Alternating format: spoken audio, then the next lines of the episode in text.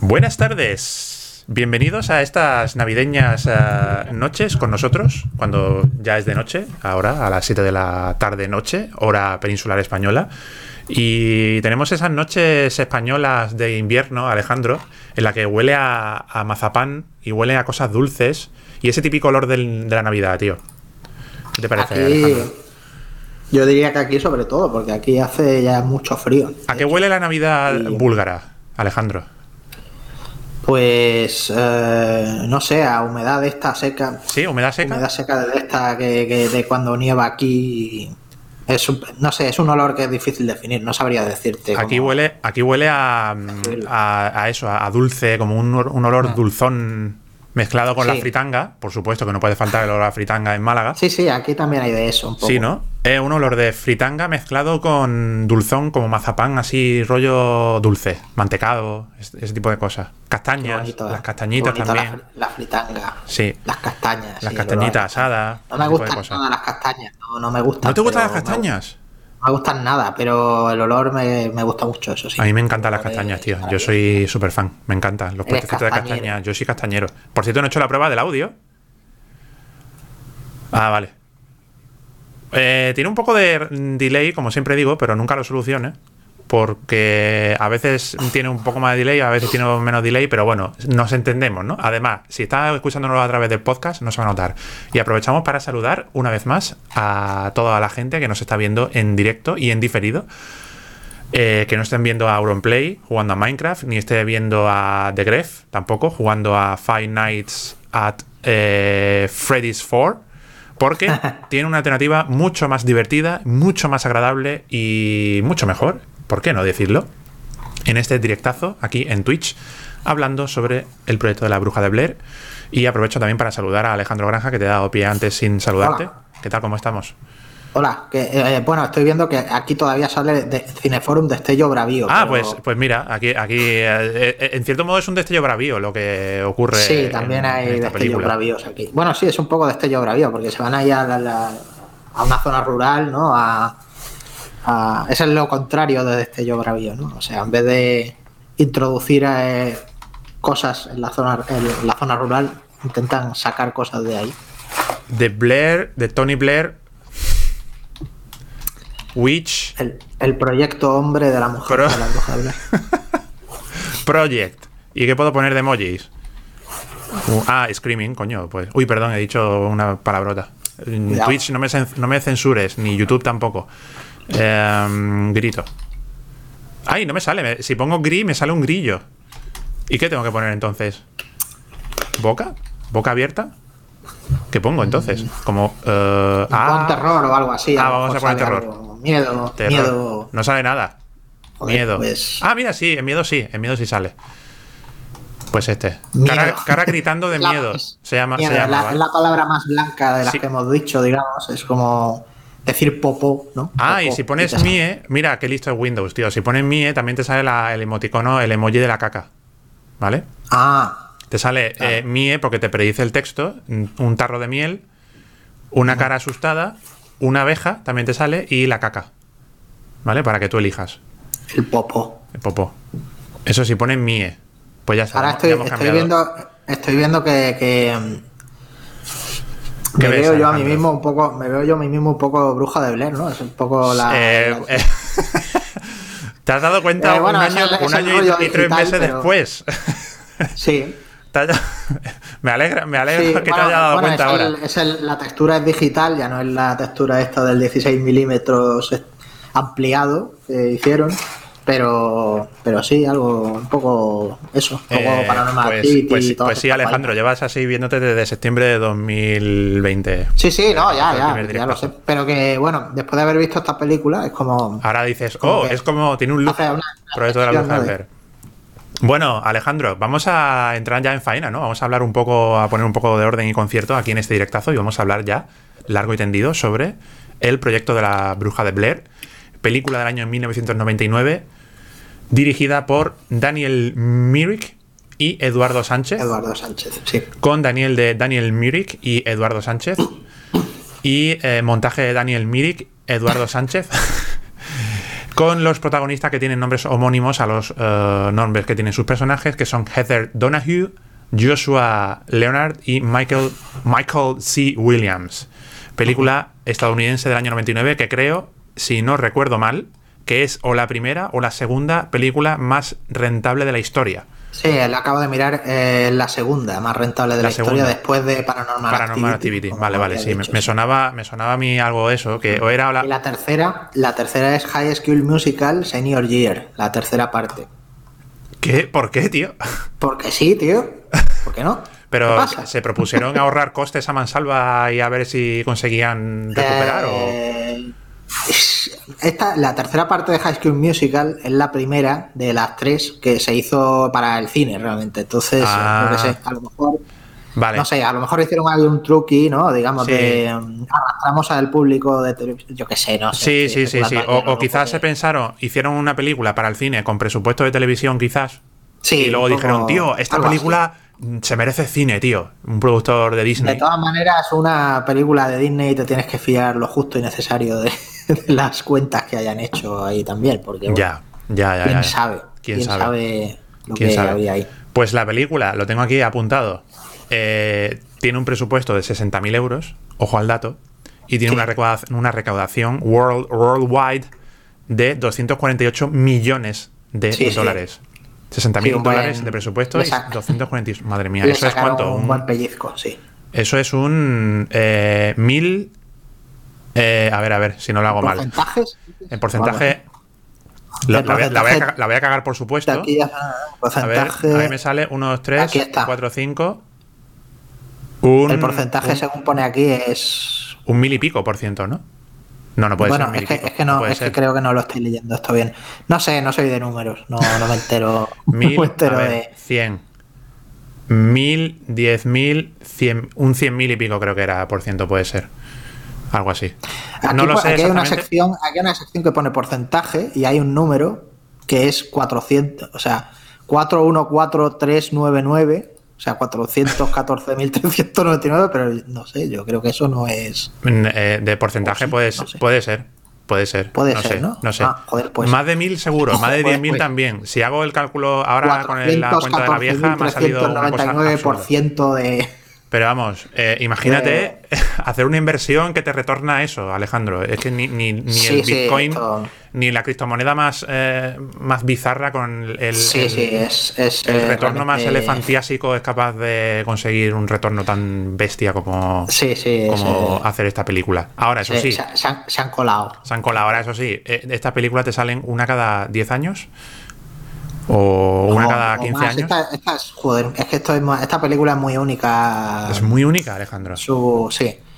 ¿Y por qué, ¿por qué elegiste esta peli? Cuéntanos, Alejandro, ¿por qué, por bueno, la, elegí, esta peli? porque una persona me dijo que le parecía muy mala y tocaba una película mala y no se me ocurría ninguna porque no había pensado en ninguna en particular. Y dije, pues me han dicho esta. Pues yo creo. y, ya, está, o sea, no hay más historia. Sí, sí, sí. Oye, pues a mí, a mí la verdad, ah. yo, la, yo la he visto ahora otra vez y, me ha gustado, me parece una peli guay. Es como, como tú dices, es una peli que ha envejecido mucho, pero yo creo que no es culpa de la película. No, no, claro. Que haya envejecido tanto, sino, sino lo que se ha. Sí cómo ha permeado e-, el estilo de esta película y cómo ha trascendido mm, decenas y decenas de otras películas. Eh... Ha envejecido porque se ha, superado. Claro, efectivamente. Eh, en muchos sentidos y sí, ahora pues eh, yo creo que yo creo que el, punto máximo de superación del found footage este es, el, es eh, quizá Rec de la Exactamente española Exactamente. de Paco Plaza y Y, claro, y, películas como Rec, películas como Cloverfield, como tantas mm. otras. Incluso estaba eh, em, viendo la película digo, tío, esta, hay, hilos que conectan esta película con, yo qué sé, por ejemplo, la escena del famoso cumpleaños de señales, ¿no? Que está también eh, grabado con videocámara, ese tipo de cosas, ¿no? Hay tantas y tantas películas y tantos mm. momentos y tantas em, obras audiovisuales, no tienen por qué ser películas, que beben directamente del proyecto de la bruja de Blair, que bueno, que puede resultarte buena o mala, pero es innegable que ha causado un impacto brutal en, el, en la cultura a todos los niveles. Siempre se suele, bueno, siempre, a veces se suele decir que, que un poco vamos a calmarnos, ¿no? Del rollo de... eh, eh, ya había cosas como la bruja de Blair antes y cosas así. Sí, sí, sí, Es sí, verdad claro, que hay- había, había, había, por ejemplo, un programa eh, de televisión. Bueno, hubo, hubo un- una especie de película para televisión británica que es muy buena y que te recomiendo si no la has visto. Se llama Ghostwatch, que es como una es como una, un, fa- un falso reportaje en una casa encantada. Ajá. Ghostwatch. Y, em, y está muy bien. Es un falso reportaje que tiene lugar durante un eh, durante un programa ficticio de televisión de la en la televisión británica. Ujú. Lo estoy viendo aquí del año Y- 92. ¿no? Y también había, si no me británica. equivoco, un episodio de Expediente X que se llama Cops, que está grabado un poco así. Pero sí, pero realmente esta película es la pionera en lo que se refiere al en en lo que es ya el, el género en sí de cine de metraje encontrado. Metraje encontrado. Found footage es, un, es un género que, mm, ya sea cierto o no, eh, consiste en rescatar un metraje que has encontrado y mostrarlo como algo, en teoría, inédito, que se supone que no está preparado. Y te lo venden como, o bien como algo real o como no es real, pero en principio, no sé si hay alguna, algún canon en el género del fan footage, pero en principio se, se, mm, presume que, no, es- que es real, ¿no? Que como que te lo están vendiendo como algo real, ¿verdad? Sí, es una, es una especie de, de simulación de la realidad. Efectivamente. Bueno, simulación, sí, algo así. Es eh, la. Digamos que en, en el, en, el, en el rollo, digamos, de percepción, a nivel de, de lo que tú experimentas con- a través de las imágenes, eh, la idea es emular eh, lo más posible la realidad. Mm. Y, Claro. eso lo, y eso lo consigues pues con una cosa tan sencilla como, como es eh, grabar y que, y que sea evidente que está grabando. O sea, en Claro. el- el- la cámara es Claro. parte de, de lo que está ocurriendo y, y eso es porque los personajes están usando esa cámara para grabar lo que pasa alrededor Mm. suyo, como, como cualquiera que graba sus vacaciones o graba, yo qué sé, cualquier cosa. porque Hoy en día se graba constantemente de todo, a Claro. todas horas. Así Pero- que más, más, eh, más eh, cercano a la realidad todavía Claro. es ahora. La cosa es que siempre está esa, esa mm, eh, fina línea entre lo que es impostado y lo que es realista cuando vemos películas tipo, eh, pues esta, ¿no? El proyecto de la bruja de Blair o, eh, yo qué sé, Paranormal Activity.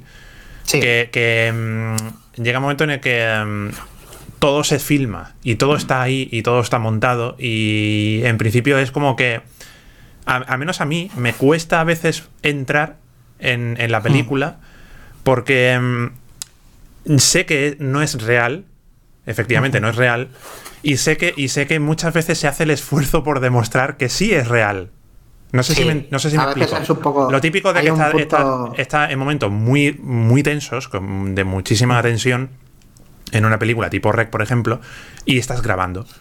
O el típico momento de, hey, deja de Sí, grabar, exacto, deja de grabar. eh, para, para- que a veces pienso que lo meten solo para justificar que haya alguien que esté siempre con, siempre con Sí, la cámara y que digamos- molesta a los demás y ya está. sí, ¿sabes? sí, sí. Es como, Que meto esto ahí para justificarlo, manera- sí, ¿sabes? La manera de justificar el por qué se graba lo que se está grabando. Exactamente. Quizás sea. Sí, quizás sea un poco el talón de Aquiles. ¿no? Eh, exactamente, esto- claro, es, es la cosa. es que, lo que, que- más se acerca a romper un poco la experiencia. Exactamente, Porque, claro, cuando, tú- cuando a ti te está persiguiendo un zombie, pues Claro. no te pones a grabar. no te pones a grabar. Tiras la cámara, te- Ah, ¿no? Es, eh. Buscas ponerte primero, eh, salvarte a ti mismo primero y te importa tres Salvarte narices mismo, lo que tengas. sí. eh, si tienes una cámara de, de- de un kilo Claro, de peso tiras o dos kilos, pues digo, a tomar O sea, por culo. no- la tiro Claro, al, pozo, ¿sabes? Efectivamente. Bueno, sí, la justificación en REC, por ejemplo, era simplemente que, que la, que estaban haciendo un reportaje y que, y que la, la presentadora quería que lo grabasen todo porque el reportaje era como valioso, Claro. ¿no? Estaba, sobre todo porque les habían encerrado en un, en un edificio y entonces el, el gobierno, la policía y tal no les dejaba salir. Mm. Era una Sí. especie de como de denuncia y luego ya, pues, evidentemente, pues los zombies, ¿no? Los Sí, zombies había sí, que sí. grabarlos. Y Los aquí la había que justificación en La Bruja de Blair es, eh, bueno, están también ro- están rodando un documental sobre una leyenda eh, en el, en- se me ha olvidado dónde era esto, en un pueblo de, Bur- Burkittsville. Sí, pero Previamente sí, eh, Blair, El, estado, el estado se me ha olvidado. Pues eh, te lo digo ahora mismo, en Maryland, Eso, Maryland. en sí, el este. en dice, dice en un momento dado, ¿qué? ¿Te ha gustado el este? Y dice, prefiero el sur, ¿no? Algo así decían, creo. Algo de eso, ¿no? Sí, están rodando un documental sobre una especie de leyenda eh, de una bruja que había en ese pueblo y tal. Y, ah, y bueno, la justificación que se tiene aquí, que se toma aquí para, para, para que se grabe todo es, eh, es interesante porque es muy de la época, creo yo, también. O sea, es... eh, en los 90 había muchos estudiantes de cine flipado también. Sí. Sí, era, era un poco la, la época de las escuelas de cine en auge en, en América y bueno, ya llevaban tiempo, pero, pero había muchos estudiantes de, de cine flipado que se iba por ahí pues a hacer un documental que, por cierto, el documental que se ponen a, a rodar es bastante penco, o sea, lo- la, la- Mm. tal y como lo estoy, tal y como lo ves representado es un poco bueno, se nota que es un trabajo como de Sí, estudiante, ¿no? amateur, sí. eh, Sí, muy o sea, amateur y muy. eh, sí, eh, hay un momento dado en el que la, sí, hay un momento dado en el que, en el que la directora, que es una de las protagonistas, o sea, la directora ficticia del documental, dice: Oye, ¿qué era esto de las piedras y tal? Porque habíamos gra- habían grabado previamente a una, a una vieja que decían que estaba loca y esta les estaba conta- contando historias y una de las historias iba sobre un montón de piedras que se ponían unas encima de otras Sí. y tal. Y la tía va y dice, oye, ¿qué era esto que dijo? Dijo algo de las piedras. Lo que pasa es que no estaba prestando atención porque pensaba que estaba Majara y como, joder, tía, estás haciendo un documental sobre esto Sí. y te da igual 8,80, ¿no? Bueno, Sí, total. eso que... Y sí, la justificación que dan aquí es básicamente que la tía es una... Va muy a tope, ¿no? Con, con documentar todo lo... La, no solo el documental en sí, sino toda la experiencia, todo lo que le pasa, todo lo que sucede alrededor. Grabarlo todo. La cosa es que la, la historia, la leyenda que cuentan, eh, es falsa. Es una cosa que no, que no ocurrió realmente, pero que em, dentro de la película es real y se intentó vender también la película como que Sí. era real, como que había una leyenda que se había pergeñado en torno a esta película de que era un found footage auténtico, de que era un metraje encontrado auténtico y que la leyenda también era real y, y ello, y aquí en esta película pues que se mostraba realmente lo que le había pasado a estos chavales que se adentraban en el bosque. Ajá. Y la jugada le salió fantásticamente Sí, porque, claro, claro. en fin, porque todos sabemos lo que ocurrió con esta película, como ya hemos dicho.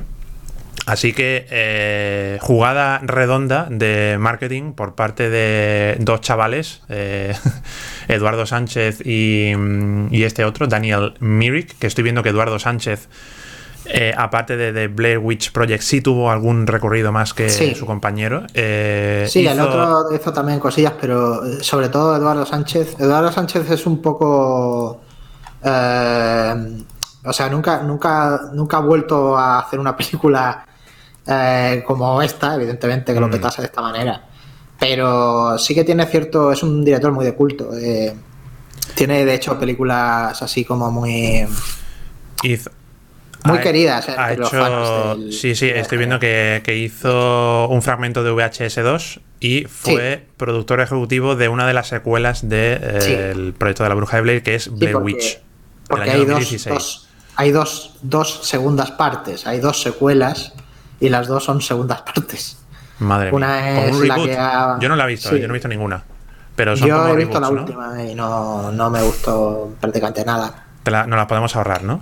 Sí, yo no sé, no, no, le, no le vi ningún interés. Eh, no sé muy bien a qué respondía la, la- la idea de hacer esa película, la verdad. Me, Mm.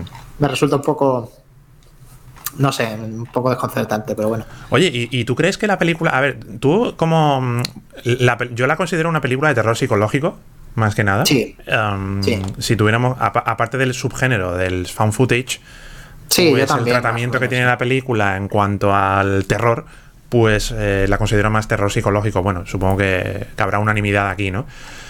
Sí. Porque eh, yo creo que también mm, toda esa leyenda que hay en torno a la película y todo ese hype que se generó en torno a la película, yo creo, es lo que estábamos hablando anteriormente, antes de empezar el directo, que yo creo que eso estaba muy calculado.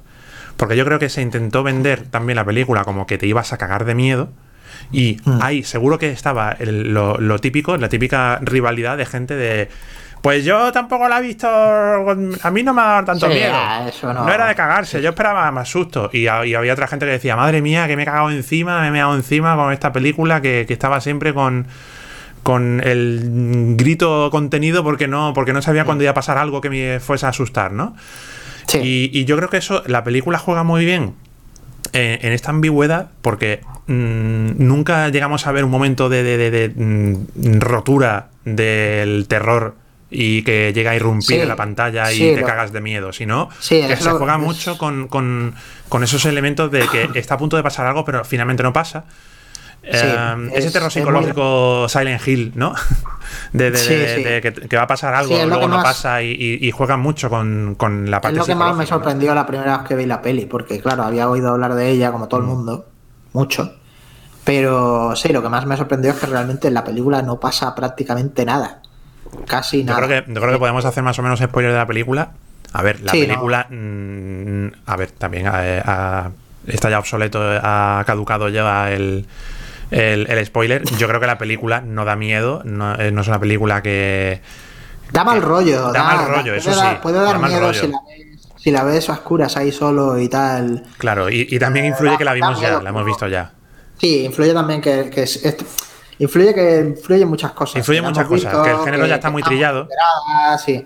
El género del found footage eh, se, que, se quemó de una manera muy, muy bestia y muy rápido, porque además es un género que, que tiene unas reglas demasiado estrictas también. Mm. Eh, las, las reglas son muy estrictas. Entonces, eh, todo este rollo que decías antes de justificar que se esté grabando todo el rato, Claro. de por sí ya es condicionante de, de, que la, de que el fan footage funcione o no funcione, porque um, es, es, es, es, es la cosa que hace que la película pueda ser eh, pueda existir, porque es un fan footage y Mm. se basa en eso, Mm. y al mismo tiempo eh, el hecho de lo que tiene lo que tiene este tipo de películas es que tienen que ser realistas o Claro. una especie de simular de algún modo la, la, la realidad y claro, justificar que esté grabando todo el rato es lo que decías antes, es lo mismo. Claro. Esa- ese tipo de de, de, de, de- de- de corsé, digamos, es, es difícil de romper. Y de hecho, eh, claro, Paco Plaza y Balagueró lo rompieron inmediatamente cuando, después de haber hecho la segunda parte de Rec, eh, luego hicieron la Génesis y Apocalipsis y, y eh, rompieron totalmente esa no solo no, no solo la, la- no solo el corsé del, del, del fan footage sino sino incluso el, incluso el tono de, de las películas anteriores Mm. porque ah, estirar demasiado eso es es eh, complicado por eso se quemó también muy rápido creo yo ¿Y tú crees que, que esta película, si no se hubiera tratado desde ese punto de vista del fan footage, em, hubiera tenido el mismo impacto? no no claro que no hombre por supuesto que no No, ¿verdad? no no a ver la, la película es La película que también es la leyenda, es lo que decíamos antes, ¿no? Se vende mucho también la leyenda. Parte del, del packaging de la película, ¿no? Del, del empaquetado de la película era esa leyenda, ¿no? De que supuestamente, pues eh, estos tres chicos Claro. realmente se habían adentrado en el bosque y habían encontrado Sí, todo sí, ese claro, esta gente, a esta gente que la gente que hizo esta película realmente no la conocía ni Dios. Claro. Entonces, Ahí esa- esa baza la juega muy bien Esa también. baza, claro. De todas maneras, nadie se imaginaba que fuese a ser el bombazo que ha sido, lo que, el bombazo que fue. Lo que Mm. pasa es que, claro, eh, eso es lo que decíamos, es que es pionera. O sea, es una Claro. película que es pionera en lo que hace. Mm. Uh, dio con esa clave y es que no, no tampoco tampoco necesitaba ni siquiera ser muy buena la Claro, película. claro. A ver, la Ah, película está rodada. Luego la película, luego la película a mí me parece que está muy bien. A ver, yo eh, no es una película que me vuelva loco, pero creo que está bastante bien y bastante, no sé, como el experimento que intentaron hacer ahí o que bueno que consiguieron hacer ahí, creo que está muy logrado. Mm. O sea, no creo que habría echado en falta quizá que pasase algo más, pero Sí. pero 10 minutillos Sí, más ahí de, de- al final al final te queda un poquito escaso. ¿no? Sí, a ver, el final, la- el, el último plano de la película es de cagarte vivo, pero sí, es verdad que, que te deja un poco con ganas de más. La verdad que Sí. te, te deja con ganas de más. A ver, yo eso lo considero positivo. Me- a mí me, me- me gusta la peli. Y, y tengo interés por saber lo que les pasa a los tres chavales, si les van a morir finalmente, si lo van a rescatar, qué va a pasar con ellos. Pero yo creo que también ese, ese halo de misterio que, mm, que tiene la película sin tener un final mm, sin más, un final de, de planteamiento no y desenlace con su estructura clásica.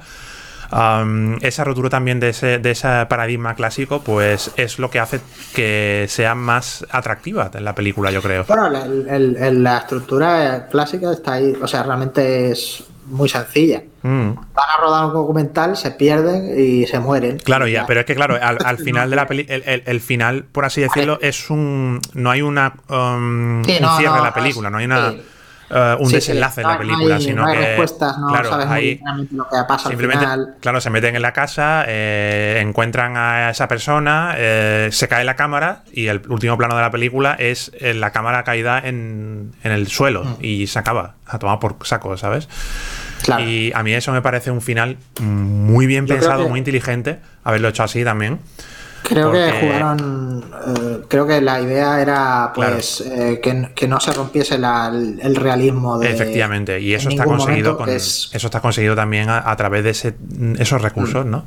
Estoy viendo Sí. aquí cómo, cómo nace el proyecto de, de la película y estoy viendo que mm, empieza en el año 93, que Ah. Daniel Myrick y Eduardo Sánchez eran estudiantes de la Universidad de, de Florida, de Central Florida, y fueron inspirados para hacer la, la película después de ver que habían encontrado, eh, habían encontrado documentales sobre fenómenos paranormales que, eran, que daban más miedo que las películas tradicionales. Y entonces dijeron que por qué no hacían ellos también una película sobre este tema. eh, y tratándolo de esa manera, ¿no? con esas ah, de esa forma estilística. Y, y entonces se juntaron con más gente, con, con otras personas para producir la película, con Greg, Greg Hale, estoy viendo aquí, y Robin Cowie y Michael Monello, y, crearon una productora llamada Haxan Films. Sí, Action Films. Y mm, bueno, pues la cosa es que a partir de ahí, pues eh, hicieron un guion, por lo visto, de 35 páginas nada más. Con diálogos improvisados, con. eh, Mucho- muy largo ya, me parece. Sí, sí, sí, sí, sí, sí. Que hicieron un casting para coger a actores completamente eh, amateurs, sin nada de profesionales. Y a partir de ahí, pues ya se fueron a rodar. Y así la rodaron en el año 97. Fue rodada en el año 97, aunque se estrena en, en el 99. Ajá. Durante ocho días. Sí, Madre mía. sí. Nos rodaron en ocho días. Pero, tío, hacer una película de ocho días con 60 mil dólares de presupuesto. Sí. Qué Y sueño, luego- eh, Alejandro, qué sueño, eh, tío. Y luego la. Qué la ve fantasía, eh, tío. planeta- luego la ve todo el planeta. Y luego la ves todo el planeta, tío. Y, y creas un, Sí. un- un género casi. Creas un. Sí, sí, Madre mía. Sí, sí, es interesante. Es es que es una película muy única y también es también es interesante el eso, el, el en qué han derivado los directores. Es curioso también. Sí. porque A sí, ver, eh, pues no han vuelto a, hacer nada realmente ni remotamente. Mm, No, esta gente se ve a leguas que cogieron la pasta y salieron corriendo. Pero bueno, más o menos. Sí, ya, ya te digo, o sea, Eduardo Sánchez, yo he visto películas suyas de después, he visto uh, Lovely Molly y, y ha VHS. VHS me gustaría verla, no, no la he visto. La, hay dos, ¿no? Son dos. uh, Hay varias, hay... ¿Hay más de dos? Sí, creo que hay tres o cuatro ahora mismo. no había una que estaba bien. Nacho Vigalondo, ¿no? ¿Puede Sí, ser? Viral. En la primera, Eh, ¿no? Viral- No, no, no, en es en, VHS 1. no, es en Viral, es en la última que hicieron, creo. ah, vale, vale, vale. Mm. Vale, vale. Estoy Sí. aquí. Y um, a Wingard, Eduardo nada, Sánchez, está- Greg es un- Timo. Es Uh, un director que, que hace películas, sigue haciendo películas muy, eh, digamos, de outsider de la industria y, a mí me a mí me gustan las pelis que hace. Es un tío que, que se nota que, que le encanta el cine de terror, que es eh, un tío muy entregado al género. Muy bien. Pues me parece muy interesante, tío. Y, y está guay rescatar estas películas que, que a veces son películas así pequeñas, pero que, mm, que también pues eh, tienen un impacto ¿no? en el imaginario cultural. Y, y que también son lecciones, ¿no? De, de- de cómo se puede conseguir algo utilizando solo la inventiva, un poquito de dinero, no mucho. Y en este caso, pues eh, tomar una cámara, agarrar una cámara, salirte al bosque y ponerte ahí a grabar. Sí, sí. Eh, hay cosas que, que me resultan un poco extrañas en la película. Eh, por ejemplo, eh, cómo comen, cómo se alimentan, ¿Cómo comen? cómo comen eh, los, los Ah, chavales que están yo ahí. entiendo, yo entiendo que llevaban bien de provisiones, pero sí, Eh, es un ya, poco, se demasiado algo, tiempo. no sé. Estaban Es que también- también- al final también siempre es no paran de decir que tienen hambre, que... Sí, hacia el final ya empiezan a tener. Sí, Sí. se empiezan a morir de hambre. Claro, sí. porque supongo que Eh, tampoco se pensaban estar tanto tiempo ahí en el La cosa es, la, la cosa es que tampoco, tampoco hay una percepción muy clara de cuánto tiempo pasa, Mm. eh, cuántos días son exactamente. Por lo menos no te, da- no te das cuenta cuando estás viendo la película. Bueno, son como días cuatro o cinco días, Son por, por el cuatro número de amaneceres que pero hay. tampoco está muy claro. Sí, ¿No? Más o menos. sí, Pero- sí. Esto, pero esto, vamos, por cierto, que- de hecho, es una cosa que se, que se explora en una de las, en, las, en la última de las secuelas. Ah, ajá. Sí, que, que no se sabe cuánto tiempo pasa, eh, ni, ni, ni cuántos días llevan en el bosque, etcétera. Ujú. Y sí, sí, no sé. eh, sí, bueno, que, hay cositas ahí que, que me resultan, aparte de lo que ya hemos mencionado, de que el fan footage y de cómo justificar Mm. la regla y todo eso, eh, esas cositas, pero vamos, aparte de eso, mm, me parece una película que con mínimo hay que ver, eh, porque es una película que se pasa en un suspiro. Y, Sí. y deja ahí pozo, deja ahí un pozo interesante, te deja ahí pensando sobre ciertas cositas, sobre cómo está hecha, eh, toda la leyenda que hay alrededor. Te- Sí, a mí quizá- me- te- te- yo la verdad es que no, no- recordaba ya si era, la leyenda era, era real o no, y la verdad es que me, ha- me ha dado curiosidad por saber eh, realmente si la leyenda fue cierta, si no, si era un caso de brujería real o, o era una cosa que se habían inventado y efectivamente fue inventado Sí, para la han- película. Pero, la es una película que te, que te deja ahí pensando, está, está curiosa. Y, y fíjate, Sí. con todo lo poco que, que, que está hecha. Y, y es una película que consigue despertar eh, muchas emociones, muchas sensaciones, eh, consigue crear un impacto bestial utilizando una parquedad de recursos absoluta, de, de- de una cámara doméstica prácticamente, y ya está, sin, sin medios técnicos para hacerla. Y, y cómo se construye, pues eso, un absoluto monumento cinematográfico importantísimo, te puede gustar más o menos, pero no hay que negar que el proyecto de la bruja de Blair... Bueno, yo no la llamaría monumento, pero sí. Hombre, a ver. Es un, es un. Es una manera. A su manera es un monumento, tío. Es una. Ajá. Es una. Es una construcción cinematográfica que. que, que tiene su injundia, tío. Eh, Sí, no bueno, sé, a ver, a monumento es el padrino, ¿vale? Pero yo. ya, ya, es que no sé, monumento yo. me suena muy grandilocuente. Yo sí, no- grandilocuente. Pues un. Sí. Vamos a decir un. Una escuela, tío, no sé, una, una un, Ya, un ya, punto de partida, un, Sí, sí, un toque, una piedra de un, toque. un Big de Bang. ¿sabes? Un Big Bang en- Sí, dentro del cine que, que hace que, que mucha gente mire a ese Big Bang, ¿no? O que, a eso me refería con un monumento, con, con, con referente, con una, una cosa que, que, lo que pasa que- que se rinde tributo, que- se rinde culto, ¿entiendes? Lo que pasa que, lo que pasa que eh, no sé hasta qué punto si la gente que la ve ahora, la, la gente que la ve ahora no sé hasta qué punto va a verla de esa manera o le vaya, le va a dejar pensando eh, más de la cuenta, porque es verdad que es verdad lo que hablábamos de que se le ha superado mucho Ah. ya con el paso del tiempo. Se han hecho Pero insisto, que no es, insisto en que no es por su culpa. Uy, Sí, perdón, sí, sí, no, no, claro. Lo que puede dejarte, lo que puede dejarte pensando es el contexto en sí. O sea, Mm. tienes que entender que el contexto era, era uno en el que no había este tipo de películas nunca. O sea, Claro, no es que, es que, es que el, el contexto para mí, me voy a meter, mm, te voy a soltar aquí un flame que te vas a caer de culo, chaval. Para mí, dentro, guardando muchísimo la distancia, pero muchísimo las distancias, eh, para mí decir que esta película ha envejecido mucho es lo mismo que decir que, por ejemplo, el acorazado, Ya, ya, ya. el acorazado Potenkin ha envejecido mucho. Sí, sí, entiendo la. entiendo ¿Vale? O sea, sí, eh, Sí, entiendo por estableciendo la- una- la unas diferencias importantes en, en escala, por supuesto. Pero yo veo ahora, por ejemplo, el acorazado Potenkin. Sí, digo, tienes que poner las cosas en su contexto, claro. Pero claro, en, en- en 1925 que se trae la película, eh, reventó cabezas por doquier esa película. Ya, ya, ya. Sí, tienes que poner en contexto las cosas, claro, evidentemente. Porque claro, ahora, ahora tú dices, esto lo he visto mil millones de veces, esto lo he visto 19 mil millones de veces, pero en el año 99 o en el año 1900 Ah. 1925, pues eh, estábamos vírgenes, estábamos vírgenes de, de ese Sí. tipo de, de- de- de montaje, de, factura técnica, de propuesta visual, audiovisual, que, que era inédita hasta entonces, ¿no? Y entonces ellos fueron los pioneros en, en- en- en poner una pica en Flandes y, y- y- y decir, ahora voy a hacer este cine de esta manera. No voy a intentar sentar cátedra, simplemente lo voy a hacer así, a ver cómo sale. Sí. A ver si sale bien y ya está. Y, y le salió bien.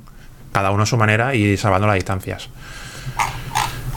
Sí, sí. Pretendía lanzar aquí Sí. un flame, pero veo que. No, no, no, es que estoy, yo estoy de acuerdo, vamos. O sea, me parece muy lógico lo que dice.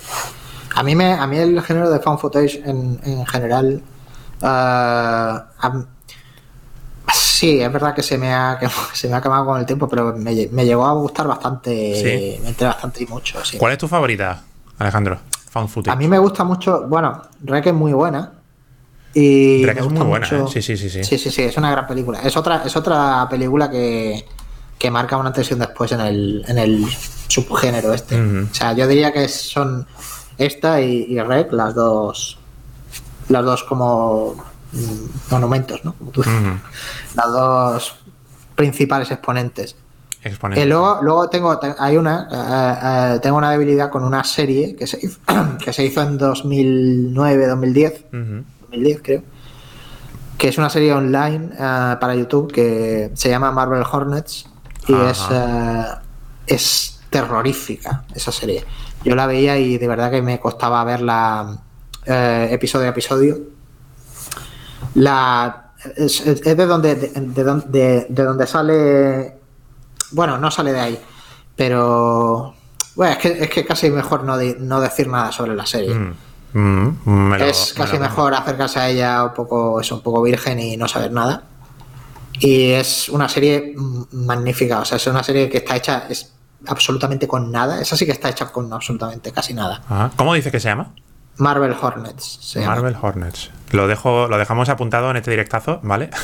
Y sí, sí, y tengo. Para- esa- para con dejarlo ahí que se serie, sepa. eh, Con esa serie tengo debilidad y sí, Rec y. Sí, esas, esas diría, diría que esas, básicamente. Mm. Hay otras que me han gustado también por ahí que estaban guays. eh, ahora mismo no me acuerdo, había una. No recuerdo el nombre ahora mismo. Ya, ya. Sí, pero bueno. En cier- esas, y en cierto modo también eh, una película que podría ser considerada precursora también es eh, una de las innombrables de, de este Twitch que puede ser Ah, Holo- sí. Holocausto Bueno, Caníbal. sí, todo el, eh, sí, todo el eh, género El Mundo. El Mundo eran falsos documentales de este estilo, sí. Mm, Lo que pasa es que, eh, eh, bueno, sí, eh, de- sí, es, un, son- es una especie de subgénero ¿no? precursor. Sí, sí, sí, totalmente. La cosa es que aquí eh, la idea era, la idea es más eh, acercarlo todavía más a la, a la realidad casual de- del espectador, digamos. O sea, mm. Tú podrías estar ahí perfectamente. En cambio. No, no, no te va a ir, no, no, no es tan fácil que te dé por ir a África a, una, a investigar un pueblo. de Claro. caníbales y tal. Sí, es curioso eso que Sí. dices, sí. O sea, es como que Sí. es la cercanía, ¿no? La cercanía, el, sí. el- el- hay una, sí, hay una especie de. el fan footage tiene que ser en contextos eh, geográficos y socioculturales cercanos, ¿no? De, Eh, que sí, te puede pasar a, a ti, ¿no? En Sí. tu calle, ¿no? Algo así, sí. Te puede pasar a ti, lo puedes estar grabando tú esto en un momento dado. ¿Y crees que ese puede ser un- una clave de- del impacto que puede tener el fan? Eh, no, no, esa es la clave. O sea, ¿Sí? yo ¿Tú creo que esa es la, yo creo que esa es toda la clave. a sí, ver, sí. también hay otras claves. La espontaneidad, el, el- el hecho de que sea más o menos realista, ¿no? Eh, Sí, sí, no, pero bueno, ya, yo con esto cuento también el cuento también con la con la parte del realismo, o sea, el- esto y el realismo van pegados, o sea, Claro, la que idea el de que tú realismo- puedes estar ahí, de que tú puedas ser una de las personas que están metidas en esa película, eh, tiene, para que funcione esto, la película tiene que ser realista en el sentido en el que las, los fan footage eh, deberían ser realistas para funcionarte. Entonces, sí, eh, una cosa y la otra van pegadas. O sea, el hecho de que... Curioso eso que dices, tío. Está guay. Un debate Sí, interesante. el hecho, el hecho de que tú te metas ahí en la película y de que te sientas ahí en la película. Uy, ¿hemos tenido Eso frame drops? ¿Puede ser? No, no, no, no, no. Vale, vale. Creo que Twitch que está petardeando. Yo aquí tengo 0.0%. Perdón, La- perdón, la bruja te he interrumpido ahí un debate muy interesante. No, no, no, que sí, ya lo había dicho todo, que realmente lo que quería decir, que sí, que... La cercanía, ¿no? Puede ser una, otra- una la clave. Para ti, la clave más importante, ¿no? Del fan footage, ¿no? La cercanía. Sí, sí, yo creo que eh, Digamos, Sí, eh, histórico, mm, geográfico, cultural, ¿no? Sí, algo así. Sí. Entiendo. Sí, porque de hecho el propio recurso en sí eh, es un recurso que en el contexto temporal eh, no puede, tú no puedes hacer un found footage que transcurra en el siglo XIX, por ejemplo. ¿Sabes? Te- bueno, a lo mejor algún día te imaginas un found footage Ostras, tío, ¿te imaginas? en el siglo XIX. ¿Cómo sería eso? Bueno, pero, pero en cierto modo se, a veces se juega también con el fan footage en, en- de otras épocas, ¿eh? Ojo, ¿eh? Ojo que hay un, sub- un sub- subgénero, ¿eh? Por ejemplo, eh, Tren, de sombra, Bueno. Tren de Sombra de José Luis Guerin Ah, es, va, un, vale. es, en cierto modo, es un fan footage Bueno, sí, sí. más o menos Sí, pero- de pero- los años sí, sí, 30, sí, ¿no? pero podemos, te- podemos hablar de esto. Pero podemos hablar de esto desde el, desde el momento en el que existen cámaras. Si no hay Ah, cámaras. claro, claro. Ya, ya, ya, ya, ya. Sí, Eso sí, me sí, refería. Sí, sí. Pero- pero- No, a ver, el, el, found footage. Bueno, found footage. El documento encontrado es una cosa que, de- que ya existía en la literatura. De hecho, el- la, la novela más famosa de la historia es un documento encontrado, el Quijote.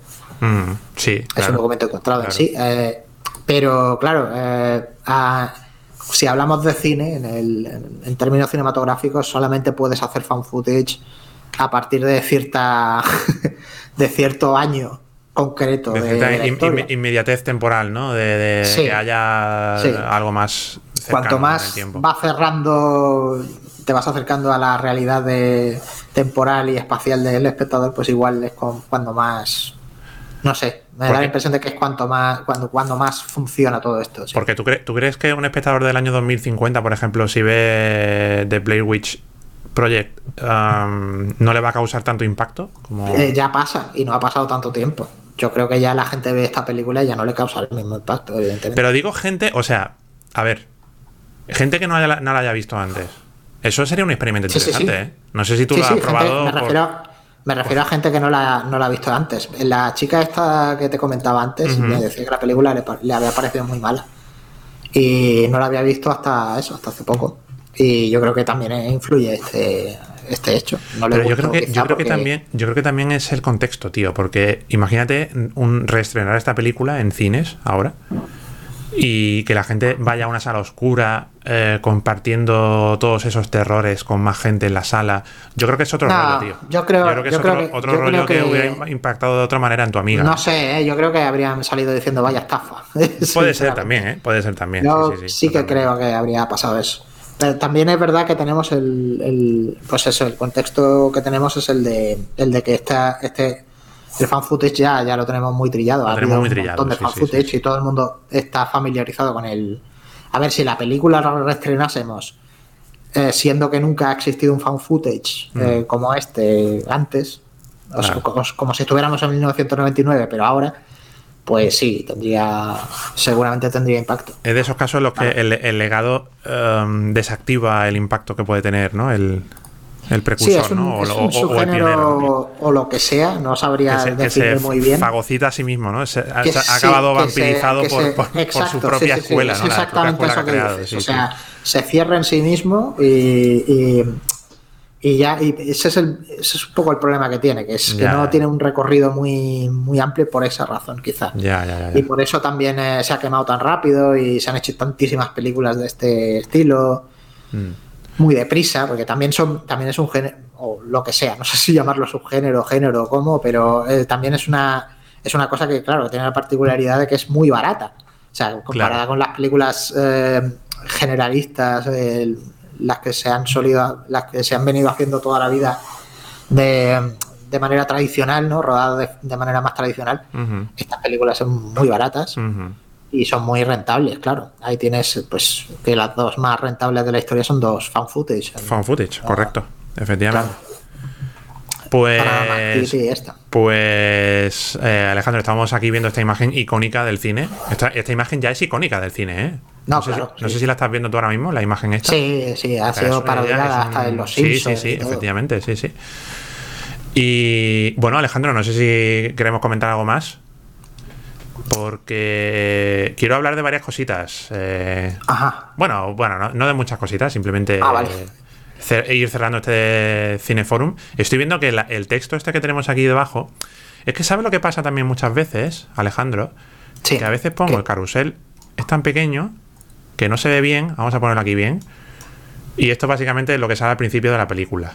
Y en Sí, of encanta. 1994, three student filmmakers Me encanta que ese es uno de los, de los fotogramas que has elegido Sí, para sí, el sí, sí, sí, sí, es lo- lo- un, lo- lo- un texto. lo he elegido in the woods near Barkitsville, Maryland, while shooting a documentary. A year later, the footage was found. Sí, sí, es difícil sacar fotogramas de esta película que sean usables para... Eh, claro, porque no tenía, no tenía que sacar y he hecho. Cuando vi la peli dije, tengo que sacar este fotograma. Y aquí lo vamos a poner en pequeñico para que se vean bien las imágenes mientras hablamos, ¿vale? Esto va a ser otra ventana más, va a ser como otra persona que nos está hablando, pero que está aquí mudo, simplemente pasando las imágenes mientras eh, damos por finalizado. O si quieres comentar algo más, si se te ocurre algo más que Ah. quieras comentar, Alejandro, este Cineforum, al menos en la parte Pues- tocante a, a la película. tocante a esta película. No, no, en principio no. Eh, espero que haya un, un- una especie de de eh, retorno del found footage. Habrá un retorno. Es que yo creo que. el- el- Seguramente lo habrá. Es sí, que el, problema que tenemos ahora con el fan footage es YouTube. Lo tenemos recién. Ah, sí. YouTube No, es, bueno, no es un problema, es una oportunidad. es ¿no? una oportunidad y a la vez es un problema, yo diría. Como dirían los, los liberales, es, eh, no es una crisis, es una oportunidad. Mm, Sí. Y Entonces, claro, hay, hay mucho fantasma suelto, nunca mejor dicho, en YouTube, eh, mucho impostor suelto también en YouTube. Y, mm, y mucha leyenda también, personas que, que están eh, más interesadas o más inclinadas en crear eh, leyendas eh, falsas o no eh, en torno a temas considerados más esotéricos en YouTube. Ya sea haciendo vídeos que, que den una impresión de que son reales, cuando no lo son, ya, en fin, hay una línea ahí muy difusa que, mm, que hace que YouTube sea una interferencia bastante potente a No, pero yo creo que de este tipo. precisamente, precisamente esa es la. No, no tiene por qué ser un retorno en forma de películas. O sea, la- la- lo que te decía antes de Marvel Hornets, por ejemplo, era un ejemplo de varios, eh, de varias series eh, para YouTube que se hicieron durante más o menos esa época y que eran relativamente similares. Había otras. Y eh, lo- sí, me- con, con- con lo del retorno me refiero a que Sí. vuelva a ser. eh, vuelva a tener el impacto, por ejemplo, que tuvo Rec, por ejemplo. Que Claro. Rec eh, fue un fenómeno. Es que si se, hiciera, si se hiciera ahora fa- found footage sería mm, un canal de YouTube, seguramente. Sería, Sí, sería un youtuber. Ya se Tres, hace, se youtubers, se tres eh, youtubers estudiantes se adentran en el bosque, ¿no? Y Se con siguen una, haciendo found footage y se haciendo un directo, ¿no? Hacen un directo porque ya hay conexión, ya no, no necesitamos mapas, estamos con el Google. Maps y estamos haciendo un directo Sí, en es, Twitch. es un poco extraño ¿no? ver, esta, es un poco extraño ver esta película. Se pierden por el bosque y no sacan ni un móvil en un momento dado. Claro, y, uno dices, pero. y- ah, coño, que esto es. esto- Y yo diciendo, esta película en 2021 sería in- inasumible, ¿no? In- improducible. O pierdes el móvil, ¿no? O te, o te sacas de la No, manga que has no perdido tiene- el móvil, cosa que... No pilla, no pilla cobertura en donde están, ¿vale? Pero. Cosa cada vez más difícil, menos- sobre todo en América. Por lo menos, sí. Bueno, sí, en la, en la, la última secuela que hicieron, claro, ahí ya salían móviles. y Claro, es el, problema, e- ese es un hándicap que tiene a nivel de guion. Sí, importante. sí, los móviles han jodido un montón de recursos narrativos de las películas. sí. Totalmente, totalmente. Ah, sí, sí, sí, to- totalmente. O sea, cuando hay eh, cuando entra un secuestrador en tu casa y tal, Claro, allá dices, joder, el puto móvil. Es verdad, que hay un móvil ahí, van a llamar a la policía y se puede meter en- se puede meter debajo de la cama y llamar a la policía. claro, y, ya- y ya está, y ya está. Sin más. Que- Antes entraba, antes entraba el, el- el psicópata, cortaba los cables del teléfono y, y ya está, ya está, culo lo todo. tenías solucionado ahí. Ya. Ya, ya tenías ahí el guion perfectamente blindado screen, sí, para screen, poderte ahí a, lo otro, claro, a dar rienda suelta a tu imaginación. Pero ahora no, ahora está Ahora muy limitado. te- tuvieron que venir a joderlo todo, claro. Sí. Pues sí, sería, sería complicado hacerlo. Habría que reinventar el concepto de found footage de, mm, de este tipo de películas y en reconvertirlo en otra forma audiovisual y también pues eh, teniendo en cuenta los condicionantes que tenemos ahora eh, tecnológicos que hacen que eh, el mundo sea tan diferente ahora, Alejandro. Y dicho esto, próxima película. Sí, esta vez te toca a ti. Bueno. elegir. Pues la próxima película estoy viendo aquí que toca moderna. Ah, Vale. bien. La próxima película, yo quiero que sea una película que se ha estrenado hace un día o dos días. Creo que ha sido dos días. Ajá. Ajá. Que está en Netflix.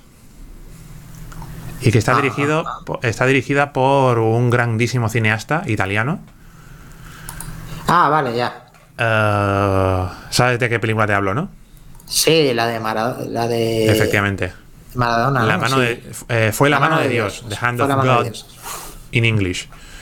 Ajá. Quiero debatirla, tío, No porque es, sabía, no sabía que era de Netflix esa película. Sí, es una película de Netflix. eh, Bueno, no sé si es de Netflix, Netflix, ¿vale? Pero está distribuida por Está Netflix y est- Ajá. se estrenó en salas hace un par de semanas y se ha estrenado el día 15, creo que fue, en Netflix. Y es una película que tengo muchas ganas de comentar, tío, porque em, tengo muchas sensaciones encontradas con esa peli. Me parece un peliculón, ¿eh? Pero mm, hay cositas que me gustaría debatir, tío. Y me gustaría hablar sobre la figura de Sorrentino, me gustaría hablar sobre el cine de Sorrentino, que hay mucha tela que cortar ahí, daría eso para hacer ahí tres directazos. Pero vamos a intentar condensarlo en, una- en un directazo de una hora, Alejandro, ¿qué te parece? Sí, me parece bien. Es un director muy bueno. Da y- mucha tela, ¿eh? hay a mí, mucho a mí jugo, también ¿eh? me, a mí también me resulta eso. Me, me hace un poco. Es un poco. Tengo sentimientos encontrados. muchas Es que es eh, la sensación que tengo viendo el cine de Sorrentino es que es muy mm, mm, mm, quiero abarcarlo todo, quiero abarcar la, la- la vida entera. Es, no sé, muy Terrence Malick, ¿no? En ese aspecto. Ya, ya. Formalmente a veces también es, un poco Terrence Malick. Y, y no sé, tío, que creo que da mucho jugo y mucho juego eh, el cine de Sorrentino y especialmente esta película. No sé, tú no la has visto, ¿no? No, no, no. Pues yo no. creo que te- yo creo que va a dar lugar, va, va a dar pie a debate. Yo creo, Alejandro. Bien, bien. Sí, sí. Sí, sí, no, me interesa tirar. Me interesa echarle un ojo. La iba a ver. Sí, sí, sí. caso. Y, y ya pues aprovechamos y hablamos de una película de reciente estreno que creo que no habíamos tocado de hace ya bastante tiempo, ¿no, Alejandro? ¿Puede ser? Hace tiempo que no hablábamos de de- así de, sí. de peli Sí, mm, contemporánea de estreno. Sí, lo más reciente es Yo creo que- 1999. Sí, de los últimos. eh, no, no, no, yo creo que. a ver, ¿cuál es la, hablado peli- también la- de la alguna más otra. reciente que hemos hablado? A ver.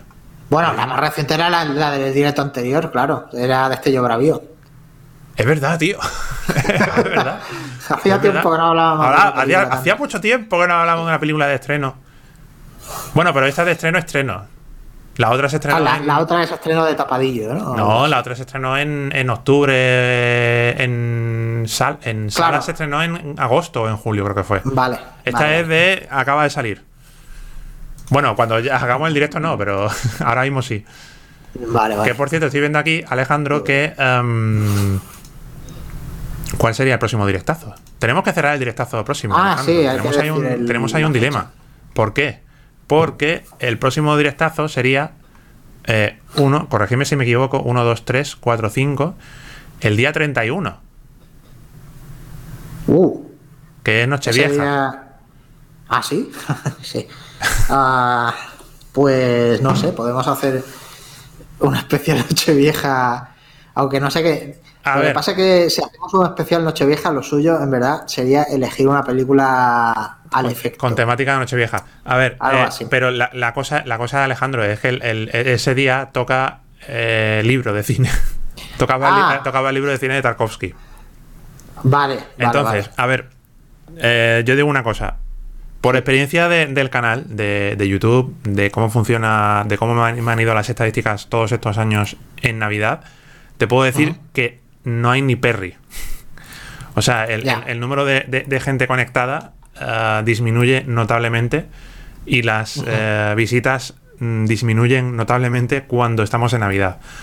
Claro. es Te, propongo, no sé si, si lo quiere, si no, no, ¿eh? si, si no hacemos el esfuerzo. Lo único es que no sé, es que no sé dónde voy a estar el 31, si, si voy a estar Ya, aquí. ya, realmente yo también eh, es un. Claro, es, es que es una fecha muy difícil, tío. Es un, sí. es un día muy difícil. Entonces, yo creo personalmente que lo mejor sería um, aparcarlo, lo dejamos para el próximo, que dijimos que Vale, vale. había otro viernes cercano. Ah, no, que el siguiente era ya el en, en abril, tío. Uf. Madre de amor hermoso. Eh, bueno, yo qué sé, se hace. Hostias. Es que ha roto por completo la, la- la tónica, el, el ritmo este de, la- de cada tres meses, tío. Ya. Fatal. ¿Qué- La realidad qué- nos ha jodido. La realidad nos ha, nos ha jodido, eh, tío. Sí, maldita ver. realidad. Si quieres, vale, vamos a hacer una cosa, tío. ¿Qué te parece si lo hacemos el próximo eh, 28 de enero? Que vale, sería sí, sí. el cuarto viernes. Vale, vale, sí, me parece bien. parece o sea, en principio, ya, ya te digo, o sea, simplemente sería cambiar un poco el rollo, hacer una especie de, Eso es. de anomalía, ¿no? Eso es, Y- sí. Sería el, viernes Market, 28, lo apuntamos para que no se nos olvide, Vale. que mi memoria... Tengo Sí, memoria de pez. apuntar yo también en el móvil. Viernes 28. Y le pongo también una alarma aquí en el Telegram. Viernes 28, cine... No, Cineforum no. Ya, ya iba a ponerlo mal, tío. Ya iba a ponerlo mal. Libros de cine. Libros de cine. Y lo dejamos cerrado para el próximo 28, ¿vale? Y sería el próximo cine, el Cineforum ya en Año Nuevo. Alright. Correcto. Que sería ya el día 7 de enero. ¿Correcto o no correcto?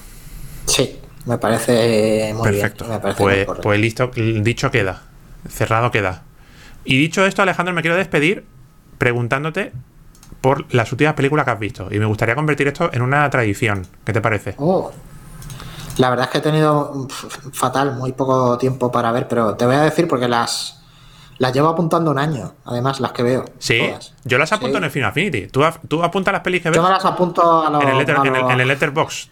a la- al viejo al viejo estilo. Me quería- a, a lo mejor me hago un letterbox, pero me las tengo apuntadas aquí al viejo. Eh, no, no, no, no tengo. Yo soy muy poco de. Yo no tengo Letterboxd, pero tengo Final Affinity y lo apunto todo ahí en Ya, todo ya, lo que veo. Sí, Y es que lo haría también con Letterboxd, pero es que me da mucha pereza. ¿No hay alguna manera de conectar ambas webs para em, importar la base de datos de Final Affinity? Porque es que tengo como 1800 películas, no sé, una barbaridad, apuntada ya en, en Final Affinity. Y Perdona, un inciso. el Tendría que 28, pasarlas el día a 28 Letterboxd. Es verdad que el día 28 es martes, ¿no? ¿Cómo? Que el día 28 es martes, ¿no? 28 de enero. 28 de enero de 2022 es viernes. Lo tengo yo aquí. A menos que mi, el calendario de Windows esté mal. Enero de 2022. 28. Ah, no, espérate. Sí, sí, es viernes, sí. Vale, Vale, vale. Sí, sí, no, se me había ido la olla. No ¿Te imaginas, tío, el- el no sé dónde calendario estaba, de- estaba de mirándolo, pero creo que creo que me Ah, sí, sí, estaba mirando en, el- en este mes. Ah, vale, vale. Sí, Sí. por eso se me ha ido la olla. Em, sí, eh, Eh, no, let- no te let- estaba Letterboxd. escuchando. Film Affinity, Letterboxd. Sí, ah, Letterboxd sí, las últimas versus películas. Film Affinity. Espérate. Es que mucha gente. El, el Letterboxd es el Spotify de las películas. De, de la, del, del- todo el mundo el usa Letterboxd, Letterboxd. Yo, miro, yo miro mucho el Letterboxd, de hecho, y creo que me haré, me haré una cuenta de Letterboxd. ¿Sí? ¿Te vas a hacer cuenta? No Yo sé. sí, yo sí Sí, descubro la manera, si descubro la manera de importar Film Affinity, me pasaré seguramente a Letterboxd, pero por ahora eh, Film Affinity funciona muy bien, Alejandro, ¿eh? Lo que pasa es que se ha quedado Ajá. un poco anticuado en cuanto a funcionamiento, anticuado. diseño y eso. Lo veo un poco anticuado, pero el buscador de Sí, Film a mí- Affinity es exquisito.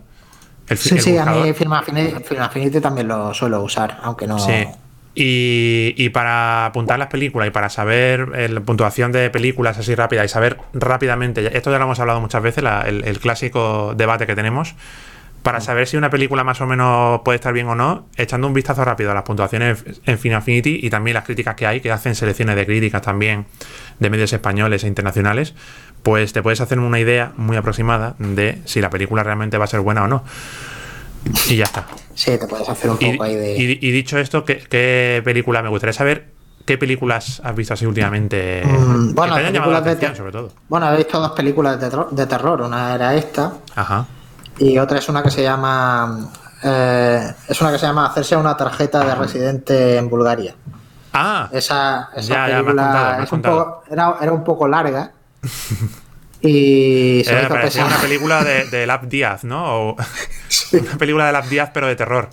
Sí, eh, sobre todo se me hizo un poco pesada la parte en la que estuve cinco horas en una cola que no se movía Madre a mía. temperatura bajo cero. El arco, el arco del personaje ahí es, como Pero está muy bueno. diluido ahí, ¿no?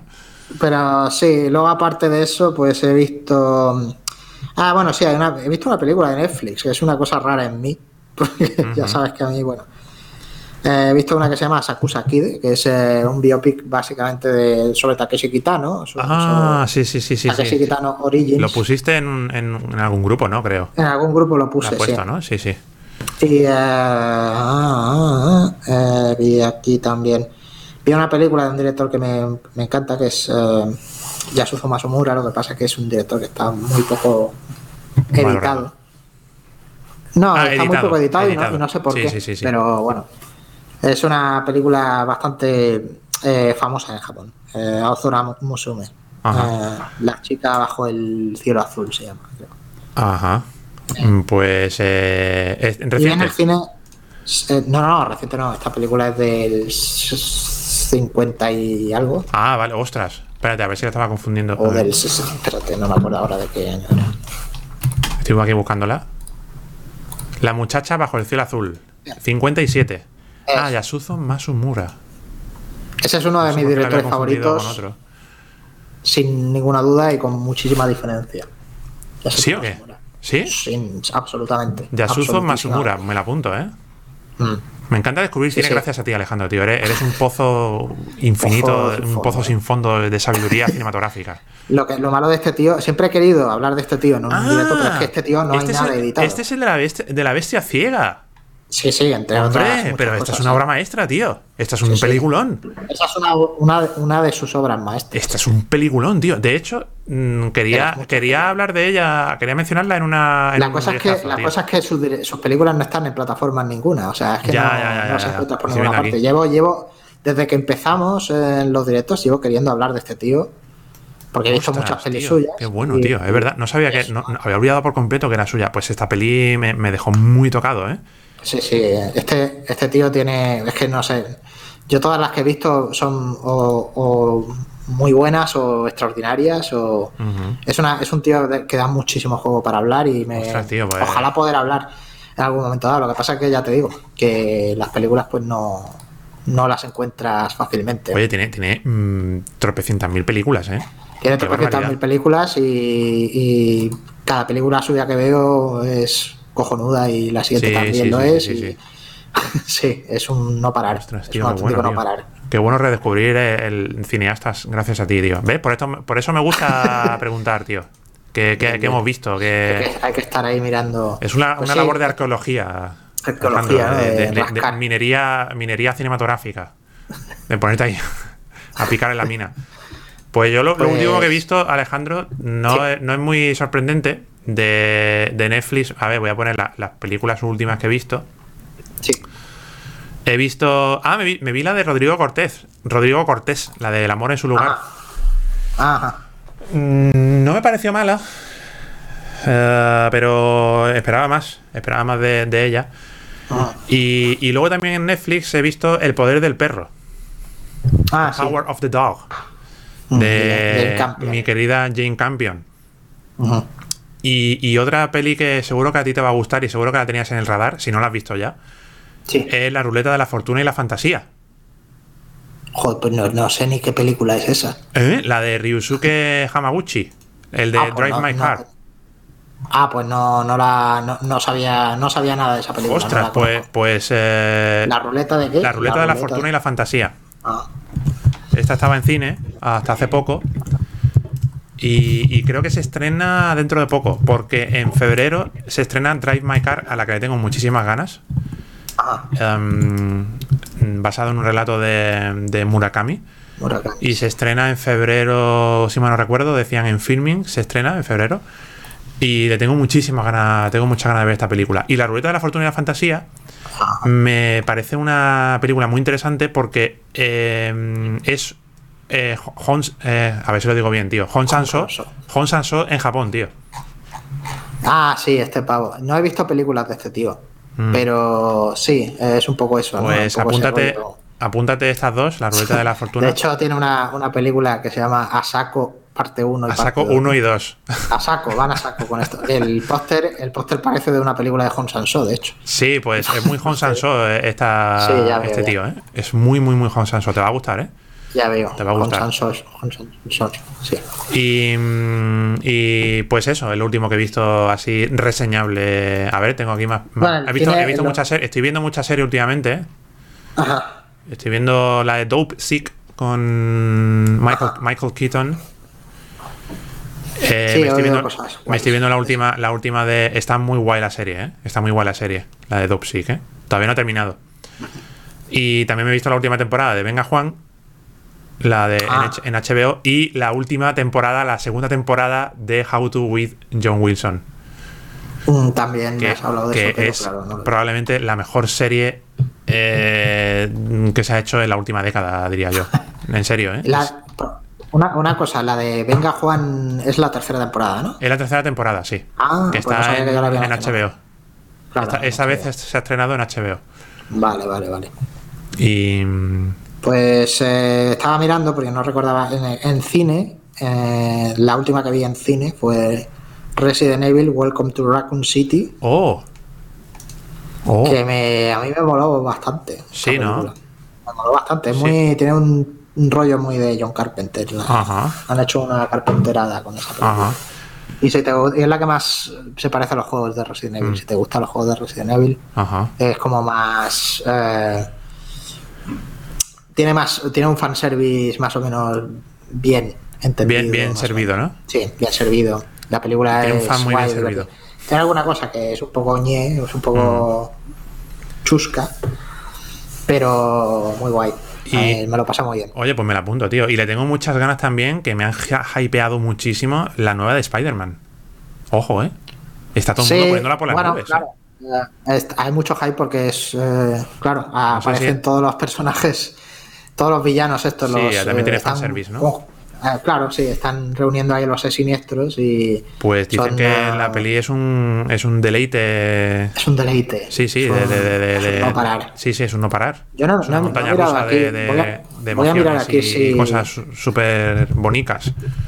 Voy a mirar aquí si la han estrenado ya. no Está sé si la- en, en España, se estrenó ayer. Sí. Ayer no, hoy es viernes, ¿no? Hoy es Hoy viernes. se estrenaba. Se estrenaba hoy, estrenó creo. ayer, claro. Bueno, los estrenos hace, hace tiempo que los mueven a veces. Creo que se, estrenó el se estrena el 17 de diciembre, veo aquí. Hoy es 17 de diciembre. Alright. Pues se estrena hoy. Ah, sí. Probablemente en algunos cines se estrenará ayer, como suelen hacer con algunas pelis grandes. ¿No? Aquí, es- aquí tipo las 12 de la noche, ese tipo de cosas, ¿no? A las 12 de la noche. También está, aquí también está estrenada y está también la de Steven Spielberg de, del musical este de Ah, la de eh, West Side Story West también Side está. Story, no salía. Sí, Pero esta está estrenada también en, en España. ¿Se ha estrenado ya en, esta, en España? aquí está estrenada al menos, pero no sé. 22 de diciembre. Se estrena la semana que viene. Ah, Alright. mira, nos hemos adelantado aquí. Oh, muy bien. Pues esta le tengo muchísimas ganas también, ¿eh? Ah, y la de Matrix también. Matrix Resurrections también se estrena el 22. Muchas cositas para Ostras. Navidad. Ostras, ¿eh? Hay muchas cositas Sí, aquí, eso ¿eh? es otra, otra película de petarlo en el 99, Matrix. Sí, señor. es verdad, otra peli. Es verdad, en el año 99 y El año hubo ahí- 99 le echaron algo al agua y, y- y salieron un montón de películas que son legendarias. Sí, sí, sí, sí, sí, ¿eh? sí. Total, ¿eh? Matrix, bueno. eh, La Bruja de Blair, El Sexto El sexto Sentido. sentido, eh, bueno, así un poco más de culto el Club de la Lucha. el Club de la eh, lucha. Ostras. un montón de Buena, cosas. buena añada, ¿eh? Buena cosecha ¿eh? del año el 99, ¿eh? Audition. O- Audition, es verdad. Magnolia, ojo, no te, no, no te olvides de Magnolia. Sí, Magnolia y, y también la de. Ah, no, espérate. No, sí, sí, la de. Que viene Spacey, joder. Eh, American Beauty. American Beauty. American Beauty em, es una película que yo reivindico muchísimo, tío. Y hace el- muchísimos el años que no la veo. la El verdad. tiempo, la, Entonces, tra- no- la, crítica actual, la, ti- la crítica contemporánea la, pone a caer de un burro, pero Vaya, yo la siempre la defenderé, tío. Yo siempre defiendo American Beauty, tío. Me parece un- una obra maestra. tío. Yo la recuerdo, a ver, yo la recuerdo que, que era que estaba bien, pero tampoco me em, no sé. Igual eh, también Obra te digo maestra. que la vi, la vi hace un millón de años. Ya, ya, ya. Entonces, no sé. Pero bueno, Yo la he visto muchas veces y, y estoy en. Tengo un, un- Vamos, estoy enamorado de esa película. No, no, no, no- Ya, no ya. puedo desenamorarme de American Beauty. Lo siento. comprendo, sí, sí. Así que nada. Oye, tío, está muy bien esta, esta coda final después de Sí, hemos el Cineforum. una- Al final hemos casi ha durado, ha durado más casi que el propio Cineforum. Sí, es verdad. Llevamos una hora y once minutos. Es Pero ha estado, ha el- estado bien, tío, porque mm, tengo mucha curiosidad, tío, por descubrir cosas y, y adentrarme en, en otras en otros territorios Eso cinéfilos, siempre, cinematográficos. eso siempre es maravilla y para alimentar, y es todo para, ali- para alimentar mi para- raquítica cinefilia.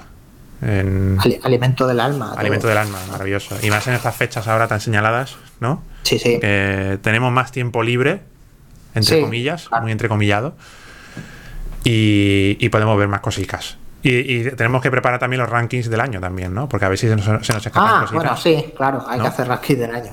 Tendré que mirar lo que he visto en el año porque de estrenos. eh, sí, he visto unos cuantos estrenos, pero siempre, se me, siempre me quedo escaso. Tampoco, tampoco han llegado aquí muchas películas. Eso es un. Mm.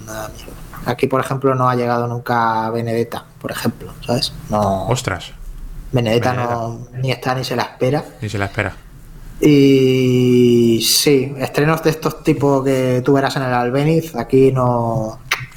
El Albeniz, no hay que reconocer que el Albeniz hace un grandísimo trabajo para Sí, traer muchísimo sí, cine es- que sería imposible de ver.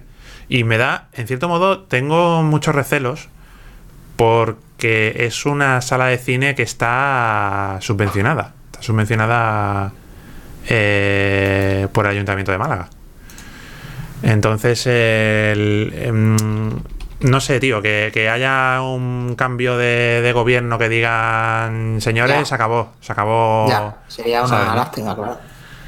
Sí, Porque eh, esto yo no creo yo que dé mucha pasta al ayuntamiento y esto, por supuesto, es insostenible.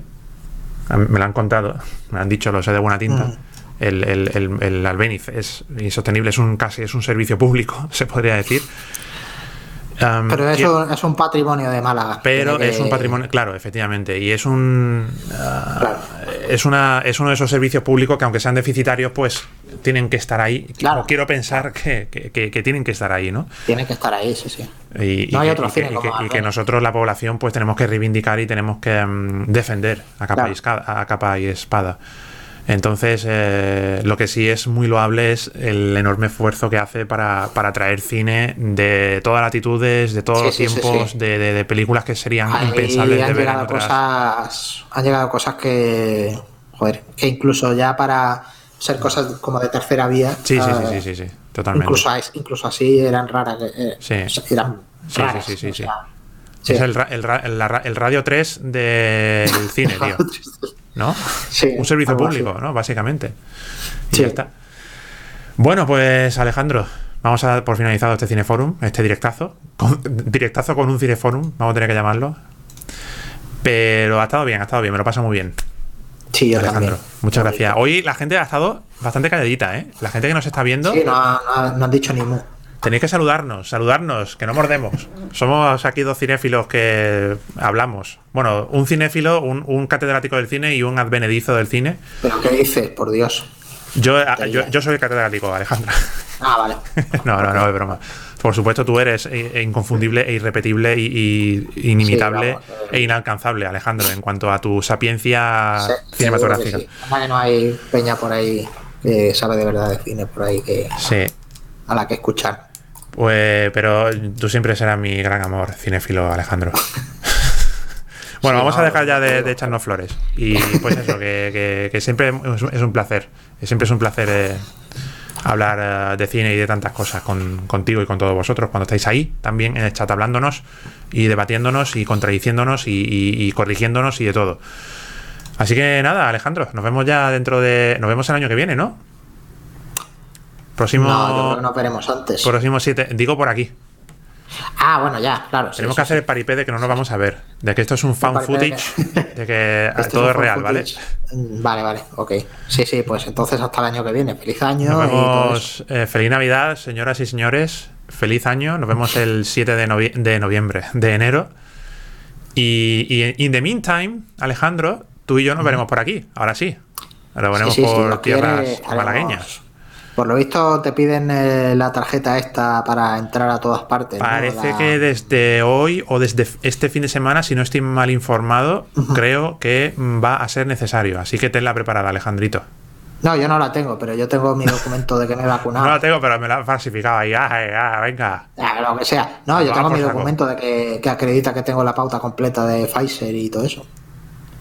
Pero eso, Teoría eso con es lo eso- que, eso es lo que piden, creo, el certificado COVID, este de la, de la UE. Pero es que eso no QR. es el...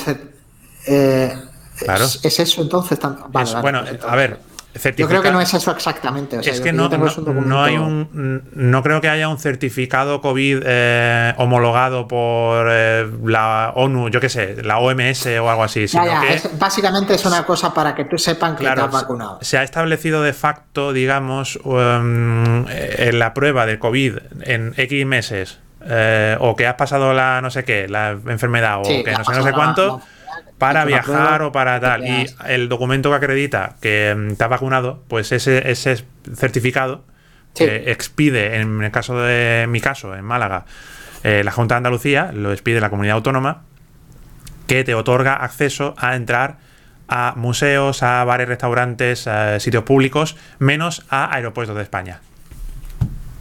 Ajá. No importa, no importa que ese certificado te valga en Italia. A mí me, me ha servido en Italia, me ha servido en Austria, en, en bares, en pubs, en pubs, en, en- en museos, en sitios públicos, pero para entrar en el aeropuerto de Málaga no me ha servido.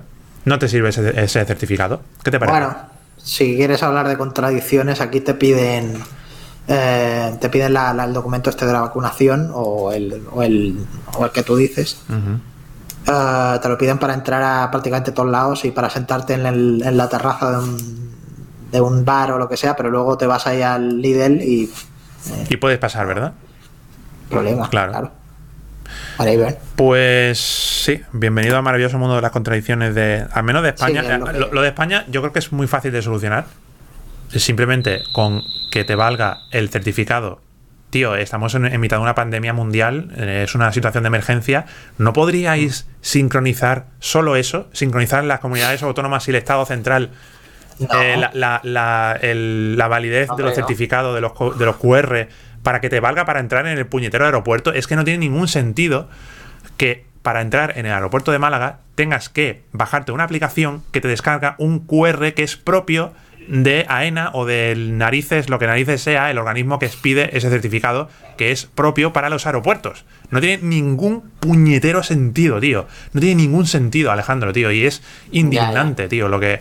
La- la- el- el- el- los- las escenas que tienes que vivir en cuando ent- entras en el aeropuerto de Málaga con una enfermera y diciéndote, oye, ¿tienes el, el certificado? Digo yo, pues claro que tengo el certificado. No, es que no es ese, es otro certificado, es el certificado de AENA, que te, que te descarga con una aplicación que tiene un nombre súper súper fácil de recordar, que es no, ya lo he olvidado, es SPT no sé qué, no sé cuánto, son Sí. unas iniciales. Sí, sí, sí. Son sí. unas iniciales, tío. Es que, Sí. es que parece, que parece que está hecho para trolear, tío. Yo creo que está hecho para, para hacerte daño, tío. Para, para producirte un, un perjuicio, tío. Un- está hecho con, con malicia. Es todo eso. Esa es, todo- el, eh, esa es- esa es la cosa a rellenar que luego también te piden eh, en qué asiento estás, por ejemplo. Exactamente, así. exactamente. Que en el momento, no sé, hasta que haces el check-in, igual no lo sabes.